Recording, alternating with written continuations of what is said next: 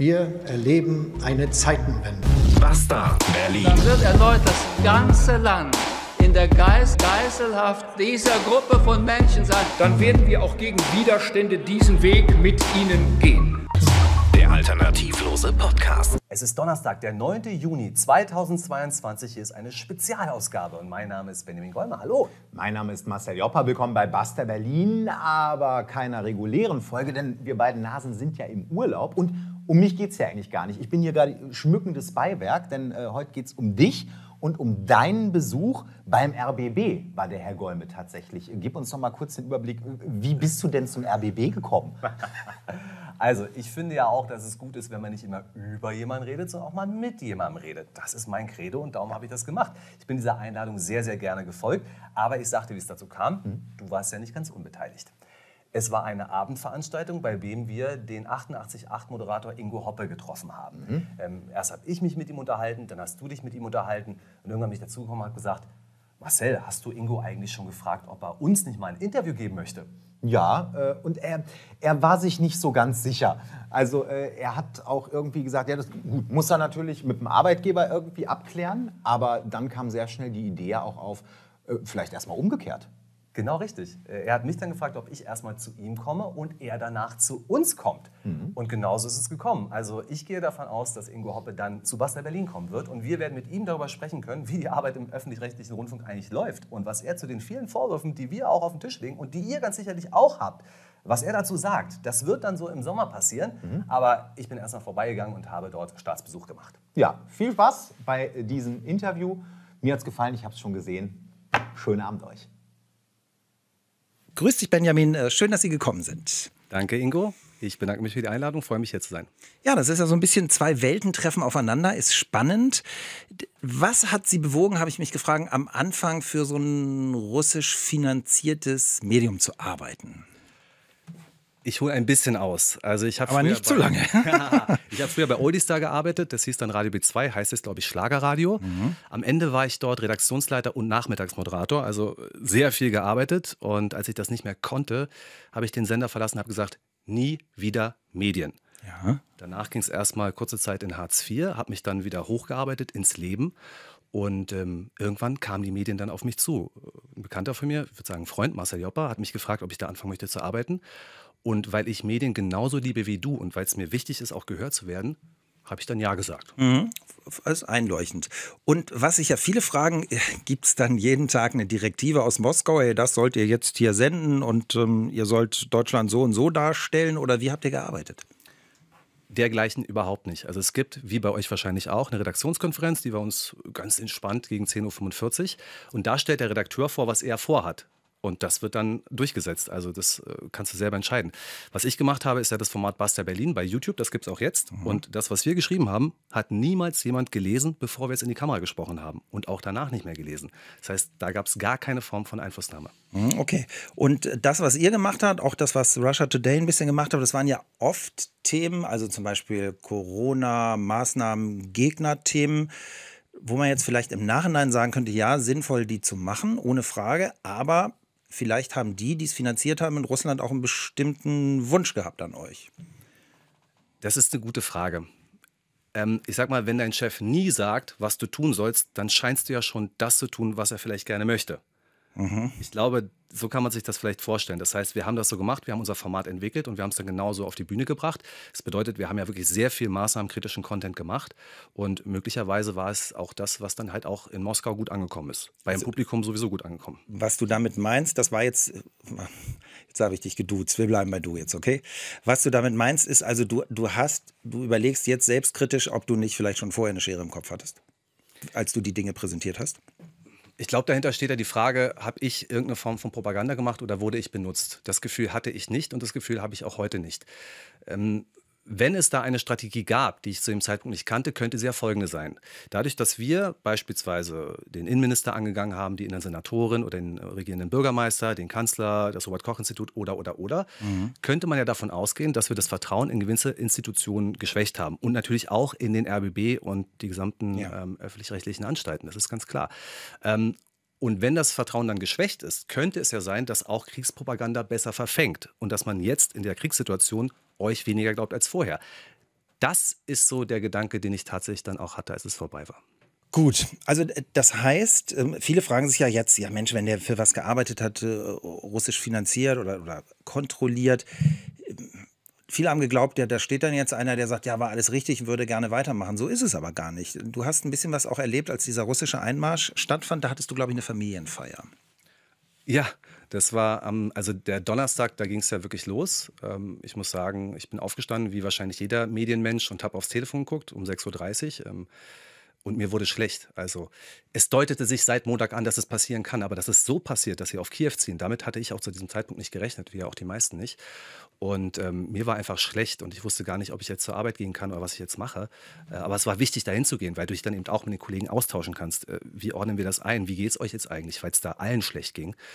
Und ähm, am Samstag hatte ich eine Familienfeier und ich bin da rein und hatte noch nicht mal meinen Kartoffelsalat auf, auf, dem, auf dem Teller. Mhm. Äh, da kam eine Verwandte zu mir und sagt: Benjamin, wo ist deine rote Linie? Also, wenn du jetzt nicht kündigst, wann tust du es dann? War eigentlich ja. der Kontext. Wir hatten ein gutes Gespräch danach. Ähm, und wie war, war das mit deiner roten Linie? Also auf jeden Fall bin ich froh, dass ich da jetzt nicht mehr arbeite, weil ich finde, über Krieg zu sprechen ist viel komplexer als beispielsweise über innenpolitische Themen zu sprechen. Ich habe ja nur deutsche Innenpolitik gemacht, ich habe auch so gut wie gar keine internationale Politik gemacht. Aber Krieg fällt jedem Journalisten, der aufrichtig ist, extrem schwer. Und das wird auch euch hier so gehen. Deswegen bin ich froh, dass ich das nicht mehr machen muss, weil ich auch nicht wüsste, ob dann natürlich ein Wording käme. Dürfte ich dann also bei uns, im deutschen Medium, Krieg sagen oder müsste ich militärische Sonderoperation ja. sagen? Und wie, wie hast du es selber empfunden? Also es gibt ja verschiedene Positionen. Die eine Position, das ist auch meine, ist, äh, Russland hat die Ukraine überfallen. Es gibt ja in Russland Menschen, die es anders sehen. Was ist jetzt deine persönliche Benjamin-Position? Also da bin ich mit dir d'accord. Äh, ich kann versuchen nachzuvollziehen, was die Begründungen von Präsident, äh, Präsident Putin sind, aber ich habe es bis heute nicht geschafft. Und selbst wenn er sich bedroht gefühlt hat, selbst wenn die NATO-Osterweiterung aus seiner Sicht ein brutaler Fehler ist, was hat er jetzt davon? Eine NATO-Norderweiterung. Also ich sehe nicht, wie das ein gutes Ende nehmen kann. Ich sehe, es wird ein schlimmes Ende nehmen. Für die Menschen in der Ukraine schlimmstes Ende überhaupt. Für die Menschen in Russland schlimmes Ende. Meine Arbeitslosigkeit ist da wirklich nur ein kleines Übel. Und Arbeitslosigkeit heißt, du hast dann gesagt, mit euch will ich nicht mehr oder die wollten nicht mehr oder das Verbot kam? Äh, ja, das Verbot kam. Also es ging ja alles so schnell. Und ich muss sagen, das Verbot ist aus meiner Sicht rechtsstaatlich sehr schwierig und auch eigentlich nicht begründet. Aber für mich war es ein Segen, weil dann äh, gleich klar war, okay, wir werden euch sowieso betriebsbedingt kündigen müssen. Und damit ist die Sache jetzt äh, vom Acker. So, das war so meine, meine Situation. Und dann haben Marcel und ich sehr schnell angefangen, wieder loszulegen, weil wir halt dieses Format haben, Basta Berlin. Das ist einfach 10.000 Menschen in Deutschland wirklich wichtig. Und die mögen das und die lieben das. Und für die ist jeder Donnerstagabend bei YouTube so das fest und das machen sie mit uns. Das mussten wir weitermachen. Das heißt, wir haben jetzt quasi selber so eine Art Produktionsfirma gegründet und wir machen das jetzt weiter. So, das ist jetzt meine Perspektive erstmal. So, Benjamin, wir haben jetzt, also du hast klar gesagt, äh, Krieg falsch, ähm, selbstkritisch, war das alles richtig so. Wie begegnen dir die Leute jetzt? Also sind, bist du für einige jetzt so, ah, das war der, der die Putin-Propaganda gemacht hat? Oder was begegnet dir an äh, Gefühl von anderen? Also ich bin ja bei weitem nicht so bekannt wie du. Das heißt, wenn ich auf der Straße angesprochen werde, dann von Leuten, die meine Arbeit richtig gut finden. Und das ist gerade gestern wieder passiert und die haben damit kein Problem. Die kennen meine Position dazu, die kennen auch meinen gesamten Werdegang dazu. Und ich habe mich ja schon öfter darüber geäußert, auch direkt, als es losging mit dem Krieg. Also da habe ich jetzt kein Ding. Und ich meine, wer mich mag und wer mit mir befreundet ist oder verwandt ist, der weiß ja auch meine Hintergründe. Der weiß, wie ich dazu stehe, wie ich dazu gekommen bin und was ich darüber denke. Und Vielleicht ein kleiner Appell. Also von meinen ehemaligen Kollegen waren mindestens drei am Hauptbahnhof und haben dort ukrainischen Flüchtlingen geholfen, weil sie Russisch sprechen, weil sie übersetzen konnten. Mhm. Und die haben das mehrere Tage gemacht, zum Teil auch in leitender Funktion. Also bitte Glaubt nicht, dass das alles böse Menschen gewesen sind.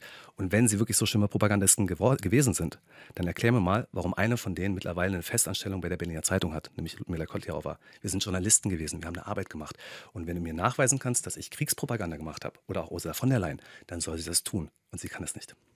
Und das, das äh, Gefühl im Nachhinein, bist du durch jetzt damit oder denkst du über viele Dinge noch nach? Also es ist ja oft so, dass man hinterher immer schlauer ist, das kennen wir alle. Also denkst du jetzt, ah, hätte ich mal anders gemacht oder nein, gut, hat mich zu dem Punkt geführt, an dem ich jetzt bin? Also ich vermisse die Redaktion. Wir waren ja auch so gut wie nicht im Homeoffice. Also jedenfalls waren wir immer so ein Kernteam von vier Leuten, die immer da gewesen sind. Und dann kamen die anderen jetzt gerade zurück. Das vermisse ich auf jeden Fall. Aber für mich war es einfach eine spannende und gute Zeit. Für mich war es der Weg zurück in etwas, was ich sehr gerne mache und was ich auch kann. So viel kann ich tatsächlich abseits vom Reden und mhm. Präsentieren mhm. nicht. Und darum war es für mich einfach eine Chance. Und ich denke mit Leid, aber auch mit Freude und mit guten Gefühlen an die Zeit zurück. Und ich bin froh, dass sie vorbei ist. Und jetzt beginnt was Neues. Wir gehen in eine Zukunft. Und bislang ist die Zukunft einfach wirklich spannend. Und eine russische Verbindung war ein Ballast vor dem Krieg, weil da immer Vorbehalte gewesen sind. Und der Ballast ist jetzt weg. Und insgesamt jetzt, also SNA verboten, aber irgendwie, also gibt es die offiziell noch und sie sind nur verboten und, und arbeiten nicht oder ist es tot? Da fragst du mich was. Also von meinen Leuten in Berlin arbeitet äh, eigentlich keiner mehr. Ähm, aber ich glaube, dass sie aus Moskau noch Programm machen und es versuchen auch in Deutschland zu verbreiten. Und da musst du dann Tor-Browser verwenden, da musst du dann über irgendwelche Kanäle gehen. Ähm, es ist also durchaus möglich, von den Kollegen auch noch äh, irgendwelche Nachrichten zu empfangen, aber ich kenne den Weg gar nicht. Und da gab es jetzt gar keinen Kontakt. Also nicht mal irgendwie, weiß ich nicht, äh, Teams-Konferenz so mit Hallo Moskau. Und also eigentlich, die haben sich auf euch verlassen, aber ihr hattet eigentlich gar keinen, gar kein der äh, Kontakt, Zusammensein irgendwie. In, in Moskau kannte ich einen persönlich, mit dem habe ich vielleicht dreimal im Jahr telefoniert, wenn er ein Anliegen hatte. Äh, keine Ahnung, sprich mir mal das und das ein.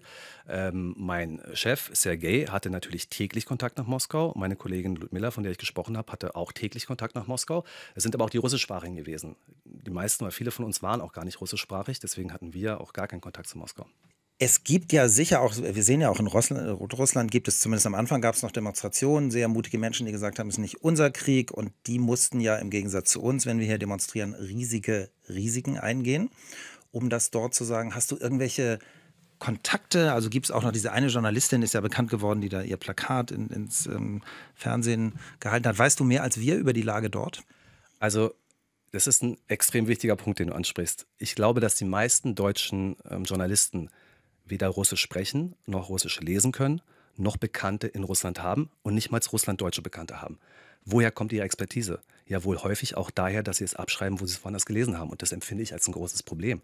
Ähm, meine Frau ist selber russischstämmig, beziehungsweise kasachisch. Das heißt, sie hat Bekannte und Freunde in der Ukraine, in Weißrussland und in Russland. Kannst dir ja vorstellen, was das jetzt für eine Situation ist. Ihre Freunde, die früher auch befreundet waren, hassen sich jetzt. Die posten Kriegspropaganda von beiden Seiten. Das Z ist da allenthalben zu sehen gewesen. Ähm, ich könnte dir viel darüber erzählen, wie die Stimmung dort in Russland ist. Dafür haben wir aber nicht die Zeit. Aber ich kann dir sagen, dass mein Eindruck ist, dass die Menschen, die wir dort kennen, eher überzeugt davon sind, dass dieser Krieg richtig ist. Und das ist genau das Gegenteil von dem, was wir hier eigentlich erreichen wollten. Und wenn ähm, russische Medien in Europa verboten werden, kommt im Gegenzug das Verbot Mhm. von westlichen Medien in Russland. Das heißt, diese Menschen haben es jetzt auch schwerer, sich anders zu informieren. Das heißt, sie kriegen dann bloß noch das, was sie zu hören, äh, zu hören, was sie zu hören bekommen. Ja, ich verstehe. Äh, Was mich noch zum Schluss interessiert, Benjamin, also dieser, dass wir an dem Punkt sind, wenn wir uns nur gegenseitig Hassbotschaften schicken. Dieser Krieg ist schrecklich. Du hast ja auch gesagt, du siehst es auch so. Wenn die Leute, die nicht mal direkt involviert sind, sich schon hassen, also wir es nicht mal dahin kriegen mit so einer Gesprächsbasis, das ist irgendwie, da sind wir schon an einem, einem traurigen, gefährlichen Punkt. Was nun? Ich glaube, das ist, das ist eine politische Frage. Ähm, ob es jetzt das Beste wäre, wenn Angela Merkel und Gerhard Schröder nach Moskau reisen und versuchen, Friedensgespräche zu beginnen, möglicherweise. Aber ich, darauf habe ich überhaupt keine Antwort. Ich Ebene runter jetzt vielleicht mit deiner Frau Ja. und den anderen. Gibt es da irgendwie äh, Gesprächsmöglichkeiten? Also, dass du es politisch nicht lösen kannst, das ist mir klar. Ich will dich da jetzt auch nicht überfordern. Also auf der persönlichen Ebene würde ich sagen, wenn ihr mal das Glück habt, äh, einen russischsprachigen Menschen zu treffen oder auch nur einen Russlanddeutschen, dann unterhaltet euch mit dem und fragt mal, wie die Situation in äh, Russland ist oder meinetwegen auch in Belarus, in Kasachstan, in anderen Sowjetrepubliken. Hört ihm mal zu und versucht mal zu begreifen, aus welcher Gesellschaft sie eigentlich auch kommen, welchen Hintergrund sie haben, wie sie aufgewachsen sind und wie sie über Dinge denken. Denn natürlich gibt es große kulturelle Unterschiede zwischen Russen oder russischsprachigen Menschen und Deutschen. Und ich sehe nicht, dass wir da in den letzten Jahren äh, näher rangekommen sind. Es war übrigens theoretisch auch unsere Aufgabe bei SNA, diese Gegensätze ein bisschen zu vereinen. Ähm, aber Mhm. das ist uns sicherlich nicht gelungen. Du hast mir vorher gesagt, äh, deine Community, ich glaube, Ablehnung der öffentlich-rechtlichen 98 Prozent. Jetzt warst du mal da, das erste Mal hier im ehrwürdigen Haus des Rundfunks. äh, War nicht so schlimm, oder? Hat mir Spaß gemacht, ich danke dir. Danke, dass du da warst. Das war Benjamin bei 88.8 äh, und äh, dem Moderator Ingo Hoppe. Übrigens äh, großen Respekt, also ganz der Profi, der Herr Golme. Äh, ja, ja, ja. Es war wirklich, es war wirklich aufregend. Ähm, aber ich glaube, wenn ich mit offenem Herzen das sage, was ich denke, dann kann es am Ende des Tages nicht falsch gewesen sein. Auch wenn einer von euch jetzt sagt, also da hat er irgendwie eine falsche Ansicht, da versteht er Zusammenhänge nicht. Das mag alles sein, ist auch okay. Aber ich denke, das war soweit okay. Wir geben ja auch niemandem die Meinung vor, das sagen wir ja auch immer wieder. Ähm, aber eins noch, äh, wie, viel, wie ist nochmal das Budget des Öffentlich-Rechtlichen? Ich glaube, etwas über 8 Milliarden Euro pro Jahr. Kommen wir nicht ran, äh, aber trotzdem sei nochmal gesagt, uns würde es wahnsinnig freuen, wenn ihr uns ein bisschen noch finanziell unterstützen könntet, damit wir solche Sachen auch machen können, damit die geschnitten werden, damit die auf YouTube kommen, damit ihr die bekommt. Und äh, das kann man unter anderem mit PayPal machen, Patreon und äh, mit einer Überweisung. Da bitte eine E-Mail an basterberlin.t-online.de oder alle Infos hier einfach unten unter dem Video drunter. Und ich darf euch verraten, wir waren das erste Team, was wieder in das Haus des Rundfunks gehen konnte. Und wir sind dort zu dritt gekommen. Es sind nicht nur wir zwei, die Basta Berlin machen, da sind natürlich auch Techniker dahinter, da sind die Kameras, die ihr gesehen habt, dahinter. Es ist wirklich ein Projekt, was ein bisschen größer ist. Und wir freuen uns sehr, sehr, wenn ihr uns dabei unterstützt. Vielen Dank dafür. Nächste Woche äh, noch keine Basta äh, Berlin reguläre Sendung, aber wir beide aus dem Urlaub. Äh, ich bin selbst mal total gespannt, wo wir da genau sein werden und was wir da so mit euch machen. Es wird, äh, wenn mich nicht alles täuscht, eine Live-Sendung sein. Bitte also am nächsten Basta Donnerstag 17.30 Uhr an die Geräte und mitkommentieren und uns Fragen stellen. Mein Name ist Benjamin Golme. Bis bald. Mein Name ist Marcel Joppa. Bis dahin und tschüss.